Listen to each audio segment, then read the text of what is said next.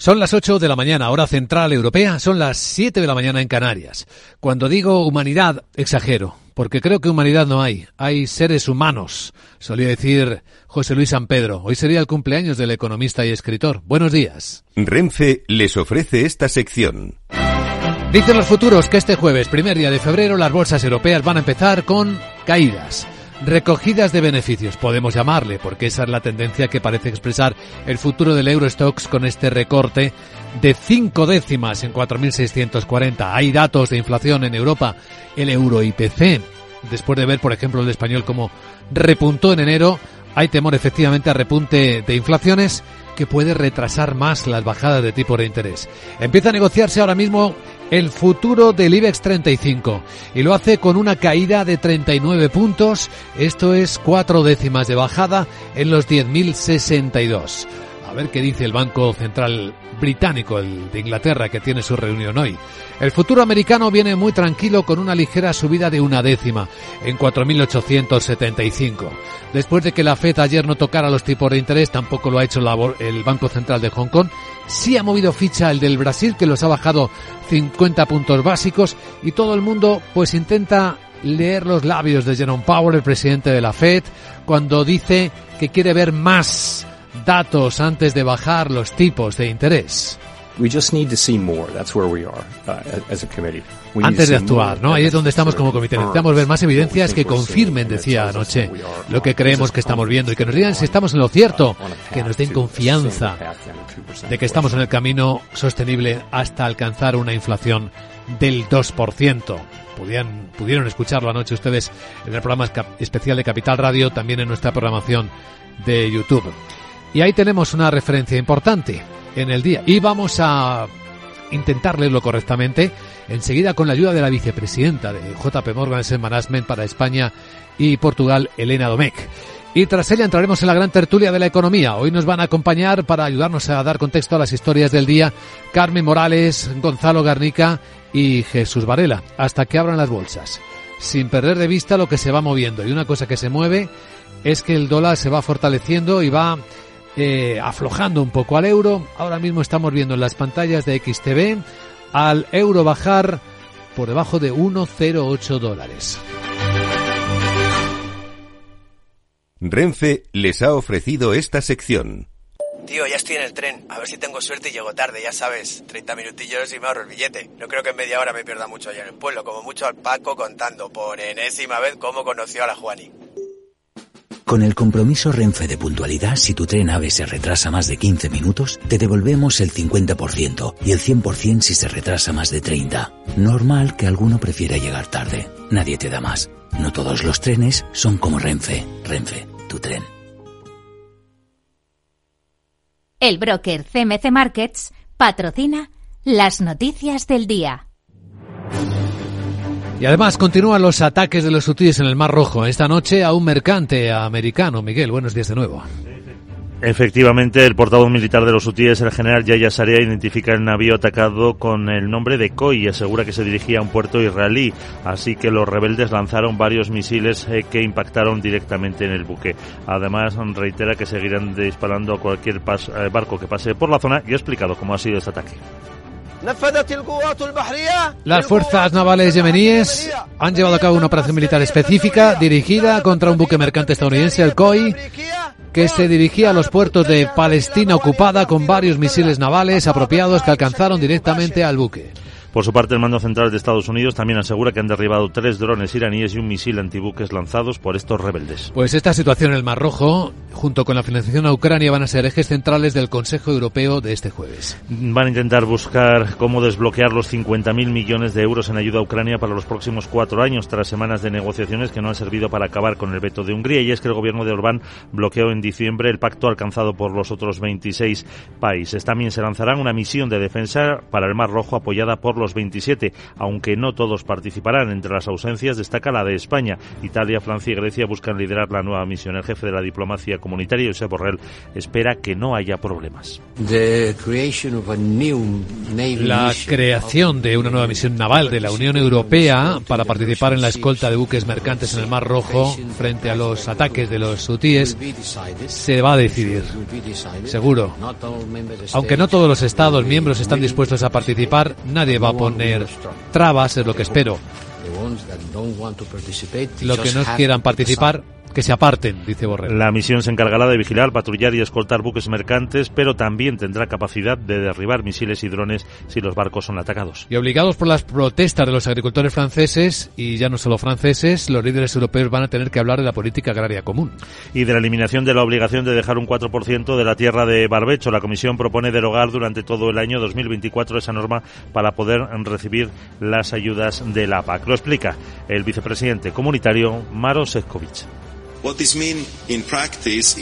Esto significa en la práctica, dice Seskovich, que en lugar de retirar tierras de producción del barbecho, los agricultores pueden cultivar de forma intermedia cultivos fijadores de nitrógeno como las lentejas, aunque sin productos fitosanitarios. De este modo, seguirían teniendo derecho a percibir las ayudas directas de la PAC. La Comisión también propone extender otro año las ventajas comerciales que concede a Ucrania para apoyar a sus eh, economías, pero introduce salvaguardas en caso de que uno o más países se vean afectados. Hoy es que hoy representantes de agricultores de varios países europeos protestan en Bruselas, muy cerquita del lugar donde se reúnan los líderes de la Unión. Reclaman también que se renuncie al acuerdo de libre comercio con el Mercosur. Bueno, mañana habrá reuniones también en España del Ministerio de Agricultura con los agricultores que también están muy descontentos no solo con la política agraria común, sino con eh, el trato que están recibiendo cuando atraviesan Francia. Bueno, trato y a veces ataques como han explicado los representantes. Efectivamente, lo ha dicho, eh, aunque hay dos eh, posturas. La plataforma de defensa del sector del transporte por carretera agrupa transportistas autónomos y pymes. Están conversaciones con los agricultores para manifestarse con ellos, pero la asociación mayoritaria, la Confederación del Transporte, cree que es grave problema para todos, como dice su secretario general, Dulce Díaz. Para un país exportador de productos hortofrutícolas como es España, que no podamos transportar las mercancías a los puntos de destino de Europa supone un grave problema para los productores que pueden llegar a perder eh, cosechas enteras y enfrentarse a pérdidas millonarias a las que habría que añadir los 12 millones de euros que perdemos los transportistas por cada día que no trabajamos. Y en la agenda, ¿qué más tenemos este jueves? Hola Sarabot, de nuevo, buenos días.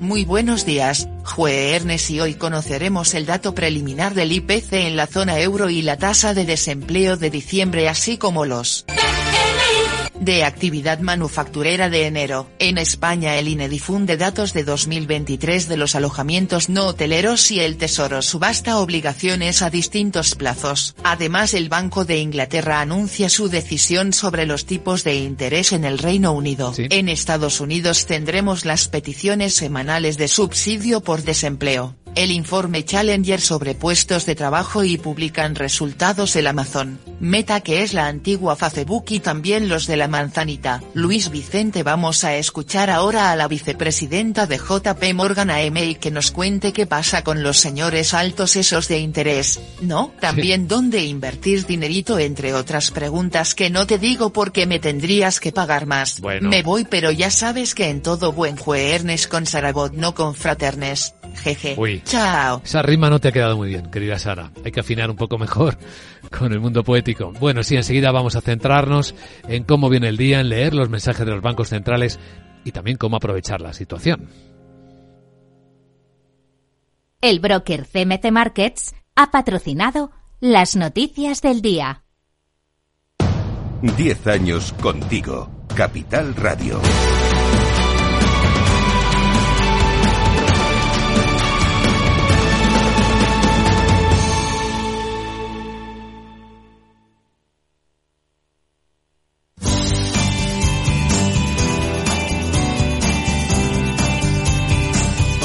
Veamos ahora cómo está el tráfico en conexión con la DGT. Alejandro Martín, buenos días. Muy buenos días, ¿qué tal? En estos momentos estamos pendientes de varios siniestros. Está cortada en Castellón la AP7 en Peñíscola en dirección Barcelona y también cortada en Barcelona la C59 a la, altura, a la altura de Caldes de Montbui en dirección a la ciudad Condar. Más otro alcance está complicando la entrada a la capital madrileña por la 42 en el entorno de Fuenlabrada en la M40 en Monte Carmelo, dirección a 1 y en la M50 en Mejora del Campo hacia la carretera Barcelona, dirección a 2. Al margen de todos estos accidentes, dificultades de entrada también a Madrid por la 1 en San Sebastián de los Reyes, A2 Torrejón, A4 en Pinto, A5 en Alcorcón y A6 a su paso por Aravaca. Van a encontrar muy densa en Asturias la A66 y A8 en Serín, dirección Avilés, en Murcia la 7 en Espinardo, en ambas direcciones y en Málaga la 7 en la Cala de Mijas, dirección Marbella.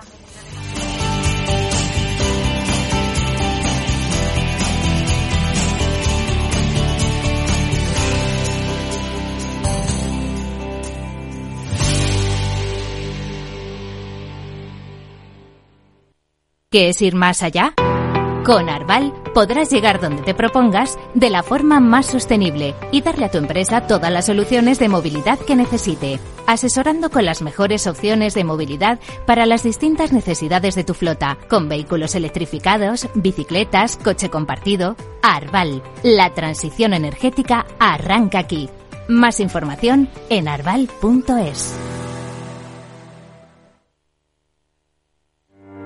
Descubre el lado más verde de la economía y las empresas en una nueva newsletter de Capital Radio. Todas las claves de la semana sobre ESG en un mismo sitio. Suscríbete en capitalradio.es a claves ESG y recibe los contenidos del lado más sostenible de las empresas.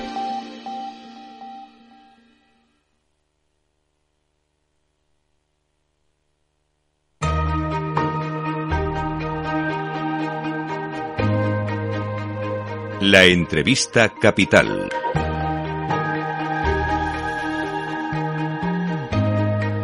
Luis Vicente Muñoz. Es el momento de dar la bienvenida a nuestra invitada capital. Vamos a hablar del tema central de alto interés económico, que es eh, lo que están van haciendo los bancos centrales con su política monetaria, cómo afecta a los mercados, qué interpretan los mercados de lo que está ocurriendo. Saludamos a Elena Domecq, que es vicepresidenta de JP Morgan Asset Management para España y Portugal. ¿Cómo estás, Elena? Muy buenos días. Hola, buenos días. De todo lo que escuchaste anoche decir, porque hacer poco, ¿no? No ha tocado nada. El presidente de la Fed, a Jerome Powell, ¿con qué idea te quedas?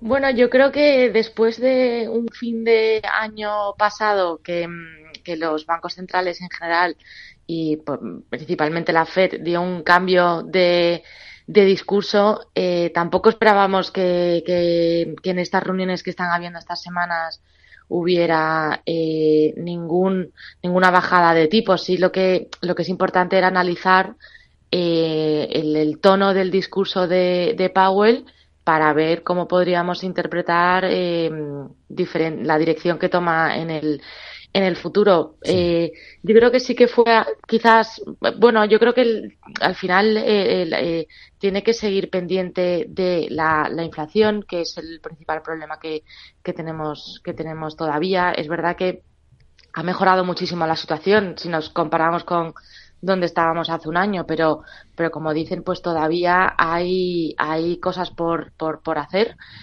todavía queda para llegar a ese objetivo de, de, la FED de una inflación de en torno al, al, al 2%. Y, y, de momento todavía pues eh, eh, siguen la, la, economía también sigue mostrando fortaleza eh, así que bueno pues Powell yo creo que eh, eh, retrasó esas expectativas de, de bajadas y, y, y, veremos cómo, cómo, cómo, cómo evoluciona el día de hoy en cuanto a noticias de la interpretación de ese mensaje. Sí, también de los datos de inflación en Europa. Hay reunión del Banco de Inglaterra. Mucha gente se pregunta quién va a ser el primero de los grandes bancos centrales en bajar los tipos de interés. Pero bueno, tampoco tiene mucho sentido ese, esa carrera, ¿no? Porque los grandes lo harán en algún momento de este año. Parece que el consenso está a partir de la mitad, ¿no? El, el mercado está, eh, eh, la estimación del mercado es que hacia mitad de, eh, de, año efectivamente haya bajadas de tipos de interés, sobre todo por parte, por parte de la FED y luego seguirían el resto de, de bancos, de bancos centrales. En nuestra opinión, esa visión es optimista. y sí que pensamos que la primera bajada de tipos de interés sería más hacia eh, más metida la segunda mitad del año, más hacia el tercer trimestre o cuarto trimestre de, del año. La visión todavía, me refiero a que pensamos que el mercado es todavía eh, optimista, pues, porque como decía, todavía es verdad que la economía sigue mostrando fortaleza, todavía hay eh, que terminar de controlar del todo esa, esa, esa inflación y sí que pensamos que eso todavía pues va a llevar algo más de más de tiempo y que la primera bajada de tipo sería más hacia cara de hacia cara eh, de la última parte del, eh, del año. Si observamos los mercados, sigue siendo impresionante como el americano parece estar en su vida libre, con esa fortaleza tecnológica. Bueno, a ver si no hay sorpresas con los resultados. Hoy tenemos dos importantes, Meta y Apple, de los siete magníficos, ¿no? que siguen siendo el gran motor. Eh, la realidad es que además están, siguen mostrando resiliencia, siguen mostrando que los datos por lo general eh, están siendo, están siendo buenos eh, eh, y eso pues está, sigue dando fortaleza a la, a la, a la economía. Por lo general se están viendo cómo pues estas compañías siguen, siguen ampliando márgenes, eh, siguen introduciendo las nuevas tecnologías eh, que hablamos, que hablábamos tanto el año pasado como inteligencia artificial, siguen utilizando y siguen, eh, siguen teniendo beneficios, beneficios que, que, que se están ampliando, con lo cual bueno, pues yo creo que estas compañías, eh, eh, yo creo que bueno, hay que habría que analizar cada, cada una de ellas porque son son todas, son todas diferentes, pero por lo general parece que están teniendo buenos buenos resultados y el mercado americano eh, eh pues lo que decía sigue sigue teniendo muy buen comportamiento. Y además lo que estamos viendo es que esas, esas, esos beneficios eh, que, a lo, que a lo mejor durante el año pasado veíamos muy concentrado en estos, eh, este sector tecnológico, se está ampliando también al resto, a, resto de, sectores. Así que en términos de estrategia de inversión, Elena, la renta variable sigue siendo algo interesante para este año 2024 frente a la renta fija. ¿Cómo están ahí las proporciones de interés o atracción? Nosotros en, las carteras multiactivo, ahora mismo, y es el último cambio que hicimos en las, en las carteras, es sobreponderar ligeramente la renta variable frente a la, frente a la renta fija. Y es que realmente en el escenario que, que dibujamos, donde lo que esperamos es eh, que siga habiendo eh, crecimiento a nivel global. Es verdad que a lo mejor no tan positivo como fue el año pasado y que sea algo a un ritmo algo menor, pero en líneas generales que siga habiendo crecimiento a nivel eh, global más discreto que el año pasado, pero en terreno, en terreno positivo. Una inflación que poco a poco se va desacelerando y conseguimos alcanzar esos objetivos de los bancos centrales y un entorno donde los bancos centrales van a bajar tipos de interés, pues es que en este entorno tanto la renta variable como la renta fija tienen motivos para, para hacerlo, para hacerlo bien. Eh, la renta variable, pues por supuesto sí que es verdad que estamos viendo mucha dispersión tanto por sectores como por regiones, por lo cual aquí es muy importante la, mm, la gestión activa, el tener eh, eh, muy bien analizadas cada una de las compañías que pensamos que lo pueden hacer bien en este entorno pero por lo general, pues que la renta variable sí que es verdad que tiene motivos para seguir eh, haciéndolo bien. Y la renta fija ya lo llevábamos un tiempo hablando. La renta fija, eh, los eh, han vuelto. Es verdad que el año pasado acabó siendo volátil y el año acabó positivo para la para la renta fija. Pero este año pues, seguimos los niveles de TIR que tenemos ahora mismo.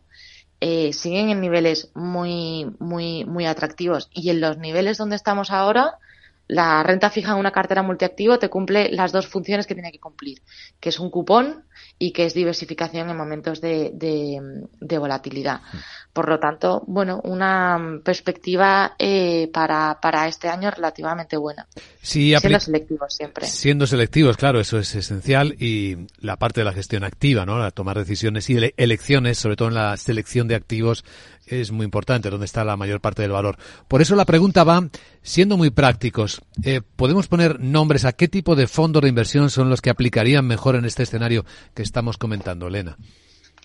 Pues desde el punto de vista de renta variable, eh, hablaría del JP Morgan Global Select, que es un fondo de renta variable eh, global de, de, mejores ideas, donde lo que se basa es en buscar aquellas compañías que tienen el potencial de hacerlo bien a nivel mundial y, esto mm, de la mano de equipos de analistas que conocen a la que llevan toda su vida analizando eh, compañías y que conocen muy bien las eh, cada una de las cada una de las compañías y desde el punto de renta variable de renta fija perdón eh, hablaría de renta fija de gobiernos europeos que en ese caso pues podría ser tanto el JP Morgan EU Government Bond Fund como su equivalente de corta de menor duración, que es el EU Government Euro, Euro Government Short Duration. Muy bien, pues Elena Domecq, vicepresidenta de JP Morgan Asset Management para España y Portugal. Gracias por acompañarnos. Que vaya el día lo mejor posible. Igualmente, buen día. Capital, la Bolsa y la Vida, con Luis Vicente Muñoz.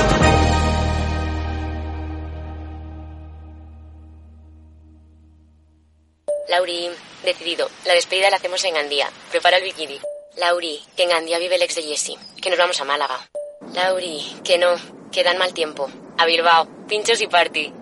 Lauri, una cosita. Que al final es despedida conjunta. Te hago administradora del grupo que no puedo más. En Renfe tenemos más de 1500 destinos para que siempre puedas llegar a donde quieras llegar. Nadie te da más. No todos los trenes son como Renfe. Renfe, tu tren. Inversión inmobiliaria acompaña al mercado inmobiliario en este nuevo ciclo. Todos los jueves de 10.30 a 13 horas, el inversor encontrará las claves para realizar su mejor inversión. La mañana de los jueves en Capital Radio tomamos el pulso al sector inmobiliario, noticias, análisis de mercado y debates donde los protagonistas del sector podrán contar en primera persona los retos a los que se enfrenta el ladrillo. Inversión inmobiliaria pone la voz al sector inmobiliario, aquí en Capital Radio.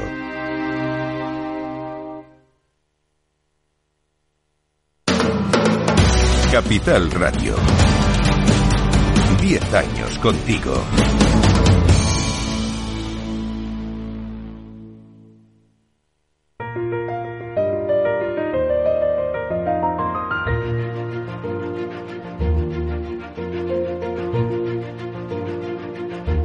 En Capital Radio comienza la gran tertulia de la economía con Luis Vicente Muñoz. Y hoy aquí en los estudios de Capital Radio, en nuestra mesa redonda de trabajo y de análisis, nos acompañan Jesús Varela, que es presidente de Lenguluca. ¿Cómo estás, Jesús? Buenos, días. La luta continúa, como dicen en Angola. Sí, en Angola, citas África. Espero que no vengas por el Mar Rojo de camino a No, no, yo doy la vuelta, yo doy la vuelta por el otro lado. Soy de la costa oeste. Tan peligrosos los sutíes, ¿eh? Y además armados hasta los dientes. Y, lanzan, misiles, ¿eh? o sea, sí, sí, alguien se imagina que los útiles mm. llevan material antiguo que son piratillas. No, no, no, no, ¿eh? Ojo, ¿eh? Drones, misiles, sí, sí, tecnología Y de generación reciente, no sé si la última, última, pero la última probablemente no, pero bueno. Gonzalo Garnica es consultor empresarial. ¿Cómo estás, Gonzalo? Muy buenos días. ¿Qué tal, Luis Vicente? Buenos días. Y está conectada con nosotros eh, Carmen Morales, que es profesora de liderazgo en el IE Business School. ¿Cómo estás, Carmen? Muy buenos días. Muy bien, buenos días. Encantada de, estar con vosotros. ¿Qué tal empieza febrero? Mm, sin presupuestos, con la prórroga, ¿no? Es decir, yo creo que esto es una noticia bastante que no están titulares, pero que esto va a traer consecuencias. ¿Cómo desgasta eso de las prórrogas? Eh? Ya sea en un partido de fútbol en el que no se gana, ya sea cuando hay que gestionar algo y tienes que tirar con el presupuesto anterior. Tienes toda la razón. Esto ata mucho las manos. Claro, es que evidentemente ya no solamente es una cuestión de falta de agilidad eh, presupuestaria de lo que va a pasar ahora, de cómo va a afectar a, la agenda social del gobierno y a todos sus intereses, es que además luego no le va a dar capacidad de, maniobra, de, negociación tampoco, ni, ni con agentes sociales, ni con, ni con incluso otros, otros grupos, ¿no? Mm, llamamos los socios de gobierno, obviamente. Hmm para otros tipos de, inversiones, vamos, o de, o de acciones. Aún así, el tema está complicado. Nos ha parecido bonito el ejercicio que ha hecho el nuevo ministro de Economía, eh, Carlos Cuerpo, cuando plantea los ejes, los objetivos de esta legislatura. Ya lo habéis escuchado, pero eh, creo que puede venir bien como elemento de debate. Si queremos conseguir algo que debería ser, pues él dice, pleno empleo, mejorar la competitividad de las empresas y reducir el déficit y la deuda pública para que volvamos a los crecimientos. ¿Os acordáis los que teníamos antes del pre-COVID? Qué memoria. Las previsiones para la economía española que nos está dando en este caso la Comisión Europea son unas previsiones de crecimiento por encima de nuevo de nuestros socios europeos, tanto en el año 2024 como en el año 2025, y esto nos va a posicionar con una recuperación más fuerte, no solo a partir de este año, sino también incluyendo el año que viene, con un crecimiento donde estaríamos prácticamente 6,6 puntos por encima del nivel pre-COVID en el año 2025. Y esto pues tiene mucha lógica y una lógica que es un poco dramática. La recuperación es más fuerte porque la caída fue más fuerte que en el resto de los socios. La, la profundidad del agujero hace que, claro, tengas que mm. remontar mucho más para no recuperar, simplemente irte acercando a los otros. Con otro agravante, y es que seguimos teniendo una tasa de inflación superior al resto de nuestros, digamos, socios dentro de la Unión Europea, con lo cual seguimos perdiendo competitividad y seguimos, en términos reales, teniendo un crecimiento menor. Sí, eso que crezca más la inflación que la, que la economía. Vamos a ver, sí, claro. Seis puntos de crecimiento en el PIB desde el pre-COVID, es decir, eh, que eh, durante más de cinco años y ha habido que meter 455.000 millones de euros de deuda pública más a sumar los fondos, perdón, Next Generation. Y todavía tenemos el 12% oficial de paro, que en realidad es más del 13% si contamos la trampa que hacen con los fijos discontinuos. Y tenemos un 115% de deuda pública sobre PIB. Entonces, en estas circunstancias, eh, yo no sé de qué pueden presumir. Me parece muy bien que los objetivos sean ser más competitivos, porque se lo digan a Yolanda Díaz y sus subidas del SMI de las cotizaciones, y que sea de apoyar a las empresas, bueno, pues se le digan a todas las empresas que han sido acreditadas por, por este gobierno a todas horas. Y me parece muy bien que, que, que sea un, un, compromiso la productividad y el crecimiento, pero desde luego están aplicando políticas diametralmente opuestas a la necesaria para llegar a eso. Carmen. Sí, eh, fíjate, además hay un dato, hay un dato muy significativo de, ayer, ¿no? Que es que eh, en 2023 medio millón de, jóvenes españoles han salido, han tenido que salir a encontrar trabajo fuera de España, ¿no? Entonces yo creo que ese dato que, que no se ha comentado, ¿sabes? Así como con gran con gran trascendencia, yo creo que es un, tema gravísimo, porque al final este medio millón de, Esto es una descapitalización de talento terrible, ¿no? Y además a, no solo a medio, sino a, largo plazo, porque, porque al final todas estas eh, personas no son, bueno, son, son, altos talentos, obviamente, ¿no? Que han sido contratados fuera. Y entonces eso implica que efectivamente que la lacra del empleo juvenil pues es algo que no se consigue no se consigue constatar. Luego otro tema también es que sí sube ha subido el empleo en España, pero no han subido las horas trabajadas, lo cual eso también es un indicador de que bueno pues son contratos principalmente a tiempo parcial o por horas etcétera ¿no? con lo cual ahí siempre y luego pues obviamente eh, contra, o sea, empleo, empleo público, ¿no? Con lo cual ahí estamos otra vez con, con esta trampa de los números, ¿no? Con esta, esta desinformación y, y efectivamente la economía española pues, eh, pues eh, sigue siendo no tan grande obviamente como las, las economías de otros países. Por lo tanto, si la economía alemania crece menos, crece más que la economía española, obviamente, ¿no? Porque es mayor su mercado, ¿no? Su, su, su, mercado, su tamaño, efectivamente. Este, y, y, creo que estos son, exacto, datos que nos están, nos están comentando, ¿no? No, el tema del, del, vamos, del paro juvenil es un asunto muy interesante porque es una de las cosas que tienen eh, fecha e incluso hora. Y la fecha en que se fastidió el empleo juvenil en España fue el 14 de diciembre del 88 cuando los sindicatos hicieron una huelga para cargarse un plan de empleo juvenil que había puesto en marcha el gobierno socialista de aquella época, ministro Carlos Olchaga, y eh, eh, inspirado por las juventudes socialistas, que las presidía una persona que se llamaba Javier de Paz. Entonces, eh, a partir de, de, que se cargaran el plan de empleo juvenil, eh, se abrió ahí una enorme brecha entre el desempleo normal de todos y el de los jóvenes y que ahora se mantiene pues por encima de los 20 puntos. El desempleo juvenil, si lo calculamos entre los 16 y los 25 años, que es un poco la definición oficial, eh, pues está por encima del 30%. ¿Y esto a qué se debe? Pues, eh, pues se debe a que, eh, por ejemplo, un empresario que tenga una cafetería eh, quiere contratar a un chico o una chica, bueno, para hacer labores muy auxiliares, ahora mismo tiene que pagarle exactamente lo mismo que a una persona avezada que tuviera 15 años de experiencia. Eh, teniendo en cuenta que el salario mínimo prorrateado en 12 pagas, más los seguros sociales, se le pone la cosa en 1.800 euros, ¿no? Entonces, justamente lo único que quedaba favorable al empleo juvenil era que el salario mínimo juvenil era más bajo eh, hasta los tiempos de Zapatero y también Zapatero se cargó eso y, e igualó el salario mínimo juvenil con el salario mínimo interprofesional normal. Con lo cual, eso, eh, ahora eso no hay quien lo mueva. Y por último, para acabar, los sindicatos han eh, presionado para que los becarios, es decir, para los chicos y chicas que van en prácticas a las empresas, eh, pues eh, coticen a la seguridad social. Y una parte ínfima de esa cotización recae sobre la empresa que los acoge.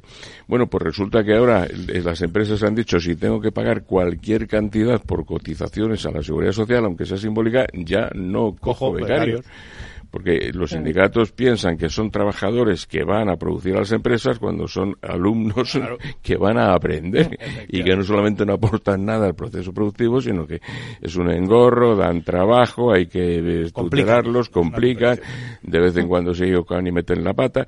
Entonces, claro, eh, ha sido eh, también otro otro elemento muy negativo en la relación entre los jóvenes y el empleo. Eh, sea porque Sí, todo va en contra de ellos. Eh, efectivamente, bueno, este tema de los becarios a mí me parece eh, sangrante porque es la cortar la, o, limitar la posibilidad de acceso de los jóvenes al mercado de trabajo eh, que de por sí ya es complicado. Entonces, la manera más, digamos, mm, factible, además, de hacerlo es precisamente a través del, de las becas. el ICEX tiene becas eh, en el exterior desde hace ya, me parece que más de 20 años, que funcionan muy bien y dan lugar a una masa eh, de personas relacionadas con el eh, comercio internacional, con las inversiones, que han estado trabajando en oficinas comerciales durante seis meses o un año, dependiendo de los casos, y que después son, dentro de un programa, acogidas a las empresas. Lo que dice Gonzalo es absolutamente cierto. cuando tienes un becario, eh, lo que tienes es un alumno al que estás formando. Con la eh, intención en principio de quedártelo si funciona bien y si no, bueno, pues que eh, tenga por lo menos una mínima experiencia profesional. Y ese, ese primer escalón pues es el que se les está complicando también a los jóvenes que por eso, como decía antes Carmen, eh, bueno, se van a donde sea, es decir, porque además eh, sí que sí que ahora hay una disposición de los de los chicos, probablemente también fomentada por los programas Erasmus y demás, a moverse. Entonces no tienen el complejo de me voy a eh, Dinamarca, me voy a Alemania, me voy a Inglaterra, ¿no?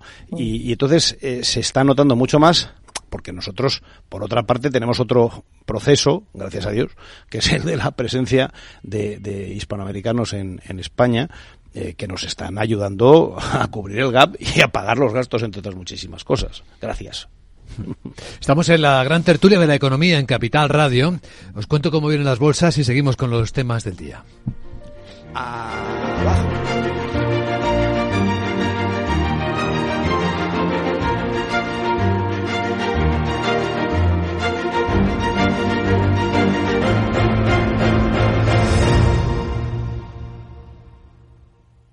DEPAM, 150 años de consistencia en gestión de fondos de inversión y mandatos. Optimiza tu cartera con nuestras áreas de especialización en renta fija, renta variable, inmobiliario cotizado y ahora también oportunidades de impacto. Consulta depaminvestments.com y a tu asesor financiero. DEPAM, confianza, conocimiento.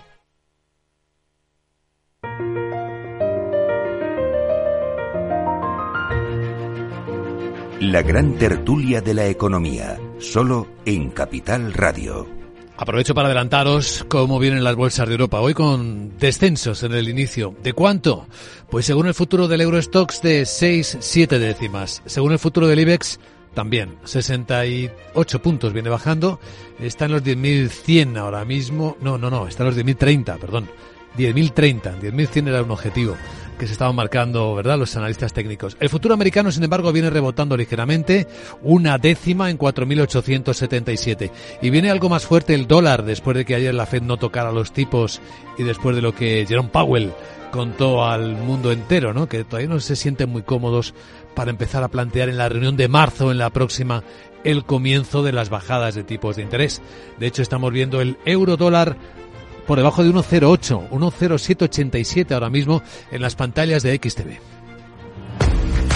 Si inviertes en bolsa, esto te interesa. XTB, tu broker con más de 15 años en España, tiene la mejor tarifa del mercado para comprar y vender acciones 7Fs. No pagues comisiones hasta 100.000 euros al mes. Si inviertes en bolsa o quieres empezar, más sencillo imposible. Entras en xtb.es, abres una cuenta online y en menos de 15 minutos compra y vende acciones sin comisiones. Además, con atención al cliente las 24 horas del día. ¿A qué esperas? Miles de clientes ya confían en xtb.es. Un broker, muchas posibilidades. xtb.es A partir de 100.000 euros al mes, la comisión es del 0,2% mínimo 10 euros. Invertir implica riesgos. Bien, aquí seguimos en la gran tertulia de la economía con Carmen Morales, con Gonzalo Garnica, con Jesús Varela. Tenemos cumbre europea, ¿sabéis? Consejo Europeo. Ahí hay tres temas fuertes. El problema de la cadena de suministro del Mar Rojo, está la financiación a Ucrania, que hay estados que dicen, bueno, ya es que estamos dando demasiado dinero, esto empieza a ser muy cuesta arriba. Y está un tema que no estaba inicialmente en la agenda, que es el de los agricultores y la política agraria común, con el lío que hay en Francia. Lo estáis siguiendo, supongo, ¿no? Sí, sí. No, el, el tema de, perdón, agrícola eh, en, en, relación con España es importantísimo. O sea, en el año 2022, último año completo, eh, que se tienen cifras, fueron 65.000 millones de euros de eh, exportaciones agrícolas, y ganaderas españolas. Y además es que no solamente exportamos lo de siempre, los cultivos tradicionales, los cítricos valencianos, la, uva, el aceite, es que en los últimos 40, 50 años se han montado en España explotaciones muy competitivas de cultivos de primor, de cultivos bajo plástico, de la fresa de Huelva, de la frambuesa de Badajoz, eh, también mucho en, en, en, congelados, en pescado y marisco, todo eso es una fuente de riqueza que, que, hay que, que hay que ayudar, que hay que proteger y lo que está pasando en Francia no tiene nombre. Y no solamente ya lo que hacen los agricultores franceses que no vuelcan los camiones, es que está Segolén Royal, esposa de François Hollande, bueno, no llegó a casarse con ella, parece ser, eh, que es un, un, reducto de lo último que queda del, del Partido Socialista francés, diciendo eh, tonterías, bueno, pues realmente el gobierno español tendría que eh, adoptar una postura muy firme sobre eso. Y reaccionar y decirlo. vamos a ver, mm. el problema yo creo que no es solo digamos, aunque nos afecta coyunturalmente ahora más a nosotros, ni es entre Francia y España. Es un problema que la propia eh, Comisión, la propia Unión Europea, a través de sus burócratas, como yo tengo el, el, afán de llamarles siempre porque lo hago con conocimiento de causa, eh, se ha dedicado a imponer unas normas tan absurdas como eh, que las hacen poco competitivas a nuestras producciones en general. ¿Qué ocurre? Que mientras tanto de un grupo de países que ya tienen cifras importantes entran los mismos productos de menor calidad y además sin cumplir toda una serie de requisitos uh, de tipo, vamos a llamarle ambientalista, ¿eh? que es mentira, pero bueno, es igual al final eh, estas condiciones. Y Francia le ha dado una vuelta más de, tuerca, gracias entre otras hasta a, la señora Royal, Royal, que eh, no, no, tienen ninguna justificación ni económica, ni de eficiencia, ni de mejora de la calidad, en absoluto. Es decir, nos estamos pegando un tiro a diario en lo que es materia agrícola. Lo vemos por las reacciones incluso de algunos miembros de nuestro, de nuestro gobierno, que te quedas mirando y dices, pero este tío o esta tía, ¿de, de, de, de parte de quién está? Es decir, todo se está moviendo contra la agricultura, contra el sector primario. Lo cual es una aberración por definición, porque la agricultura y el sector primario es el que nos da de comer. Y es que eso a veces a los políticos se les olvida. Por eso de vez en cuando, eh, cuando empieza a haber problemas, eh, dan marcha atrás y reculan, etcétera, etcétera. Es decir, eh, la producción y la distribución de alimentos es una, un factor clave para cualquier país y en la Unión Europea se está eh, jugando un poco a la ruleta rusa de vamos a ver si nos lo traen desde, yo que sé, Australia o, la India, ¿no? Quiero decir, eh, y a mí particularmente me parece un disparate, yo eh, cada vez estoy más si cabe, conectado al, al sector y al campo. Eh, conozco muy bien el sector pesquero, como sabéis, y, bueno, realmente es que es muy difícil subsistir con estas condiciones. La regulación. Claro. la sobre-regulación. Sobre-regulación. Es que es distinto. Miguel Padilla, que es el secretario general de COAC, lo explica de esta manera la asfixia normativa que está saliendo y que hace que la actividad agraria sea prácticamente imposible, aparte de que es mucho más costosa, emana del Pacto Verde una serie de, de regulaciones, unos requisitos ciertamente muy restrictivos, muy prohibitivos. Carmen, Carmen Morales.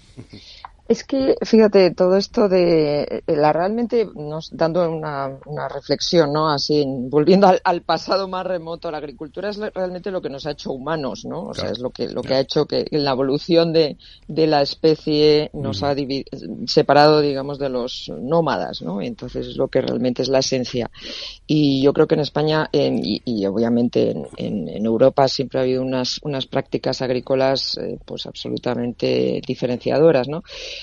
Efectivamente, como decía mm, Gonzalo al principio, hay mm, no solamente es, un, sector además enormemente incrementalmente sofisticado, ¿no? Además hay muchísimas empresas de biotecnología holandesas, japonesas, eh, etcétera, y, en España, ¿no? que están desarrollando pues esas 25 variedades de tomates que vemos en los supermercados, ¿no? Y todas estas maravillosas eh, este, variedades de, de, cualquier de cualquier vegetal que, que, vemos en nuestros supermercados, ¿no? Que es un es una auténtica, vamos, deleite para la vista y para el paladar.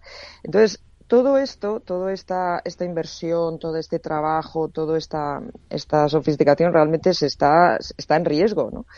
Una de las cosas que, una de las, noticias o de las posibilidades ¿no? que he oído esta semana era precisamente que se estaba hablando de esa partida eh, presupuestaria destinada a Ucrania, que no sé si son es una barbaridad de dinero, son 50.000 millones de euros, eh, el, el, desplazarla hacia la agricultura, ¿no? Hombre, objetivamente la idea pues puede estar muy bien porque efectivamente sí hace falta regular regular bien, no sobre regular, proteger y, sobre todo mirar a largo plazo, ¿no? Que, es lo que estamos haciendo, pero pero claro, Ucrania es una guerra que tenemos a las puertas, ¿no? Suecia se está y, los países eh, escandinavos se están poniendo, están volviendo a, a restaurar el servicio militar, es decir, se están anticipando a posibles riesgos porque la gran Rusia está ahí a las puertas, ¿no? Y, además Putin está en año electoral, o sea que tiene que dar un golpe de efecto para que le elijan, ¿no? que le reelijan, bueno, que nadie nos cabe duda que por supuesto, qué tontería, ¿no? pero, pero en fin, pero el golpe de efecto lo tiene que dar más hacia afuera que hacia adentro, ¿no?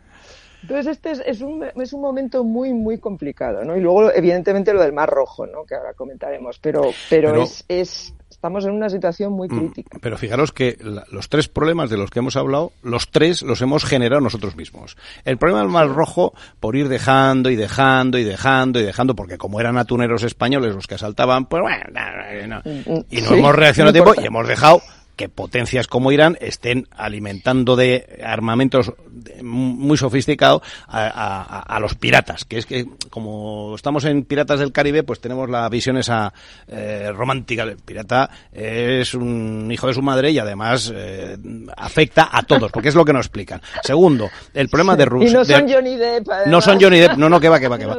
No, no, no hay más que ver cuando ponen cómo habla el pavo.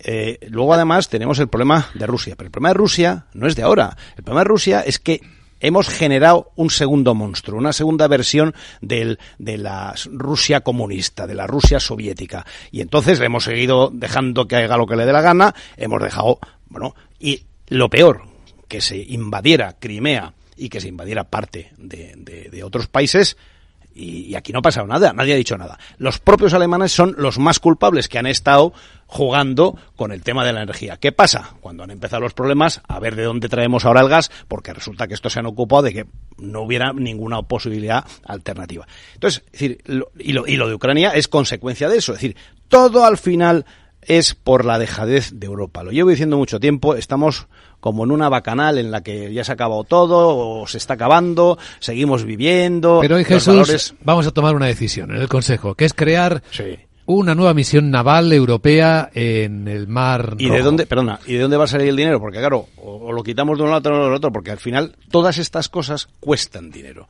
Entonces, dice, bueno, vamos a quitarlo de Ucrania para ponerlo en la agricultura.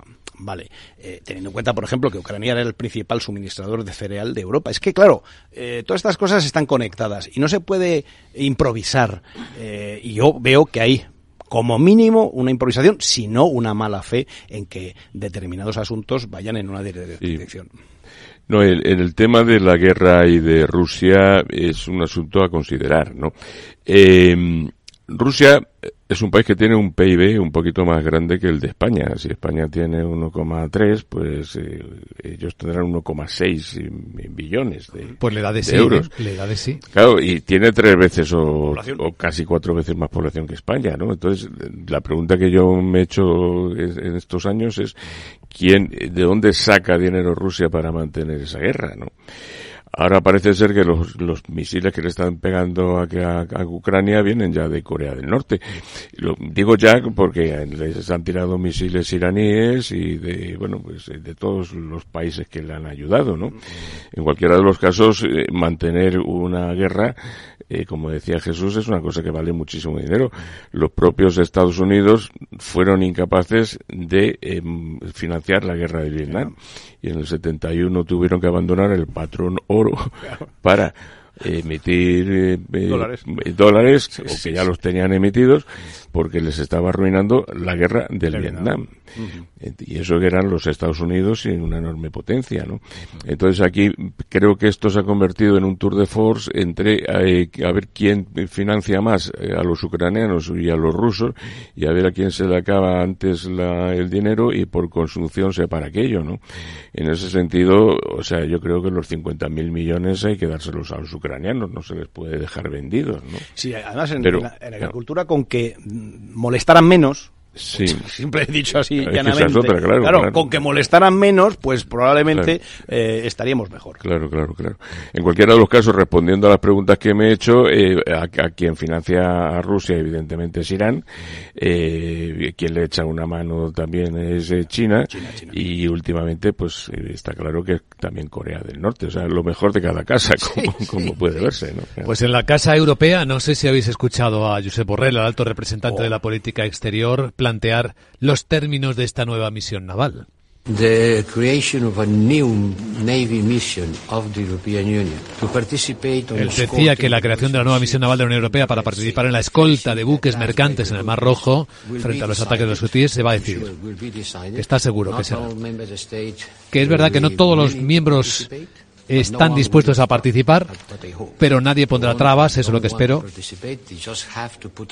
Lo habéis escuchado, los que no quieren participar, que se aparten. Que se echen España, que se aparte. España, Claro, pero es que España está encabezando Pero qué paradoja, España es uno de los principales beneficiarios del tráfico por el Mar Rojo, si es que... O de los perjudicados por el no tráfico por el Mar Rojo. Eh, Efectivamente. pasiva. Tú también te das cuenta, ¿verdad? Eh, hay una ministra en el gobierno de España, que la he nombrado hace poco, que se hace llamar Sira Rego, no sé de qué ministra exactamente, creo que es de Asuntos Sociales o algo así, y que es, eh, realmente se llama Sira Abed Rego lo que tampoco entiendo es por qué oculta su primer apellido porque es de, hija de, de, de palestino. Bien, pues a mí lo que me choca es que esconda esa condición y se haga llamar Rego y use el, apellido de, de, su madre.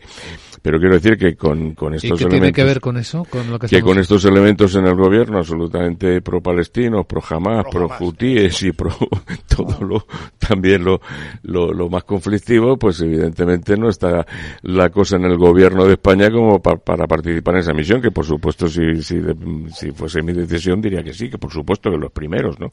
O sea, por, por, por el Mar Rojo, pasan, eh, eh, a ver si lo digo bien, 103.000 millones de importaciones españolas que vienen de China, de Japón, de Corea, de Malasia, de India. Y, y, y en sentido contrario, otros 32.000 millones de exportaciones españolas a esa zona. Tenemos un déficit brutal con Asia o sea, la exportación española se resume en que tenemos un superávit enorme con, con Europa, porque somos muy competitivos, y tenemos un déficit brutal con los países asiáticos porque somos muy poco competitivos, y ya está, ¿no? Y tenemos una parte de petróleo, sí. ¿eh? Comercial, comercial. Sí, sí, un déficit comercial, estoy hablando de productos, sí, luego está la balanza de servicios, y la balanza turística y todo eso. Pero vamos, en lo que es productos, eh, o sea, eh, el tráfico eh, de España que pasa por el canal de Suez y el Mar Rojo son eh, de ida y vuelta 130 25 mil millones de euros. Pero fíjate, yo creo que una cosa que llama la atención, más allá de consideraciones de, sabes, genealógicas de dónde proceden los ministros o las ministras de este nuevo gabinete, es, es la creciente indefensión que tienen las empresas y los empresarios españoles, que son los que están al frente de estas exportaciones. Porque pues es que al final parece que tienen el enemigo y da igual, si es que da igual el tipo, al final es que ni se les mira ni hay consecuencia de qué realmente está pasando y cuál es la, la tarea de un Estado, en este caso, de proteger no, no, solamente su economía, sino a proteger a sus empresarios, ¿no? A sus ciudadanos. en todo caso, Carmen, el otro día, el otro día esta señora asistió a una manifestación organizada por una por una organización que ha mandado a terroristas de ETA a ser entrenados en Yemen. Eso una ministra del gobierno de España. La gran tertulia de la economía, con temas muy delicados, efectivamente. Carmen Morales, Gonzalo Garnica y Jesús Varela. Gracias. Y gracias, gracias, un abrazo. Invierte en acciones OTF sin comisiones. Tesla, Netflix, Amazon, Banco Santander, Telefónica, miles de acciones de los mayores mercados bursátiles del mundo y sin comisiones. Abre tu cuenta 100% online en solo 5 minutos. Un broker, muchas posibilidades. xtb.com. A partir de 100.000 euros al mes, comisión del 0,2%, mínimo 10 euros. Invertir implica riesgos.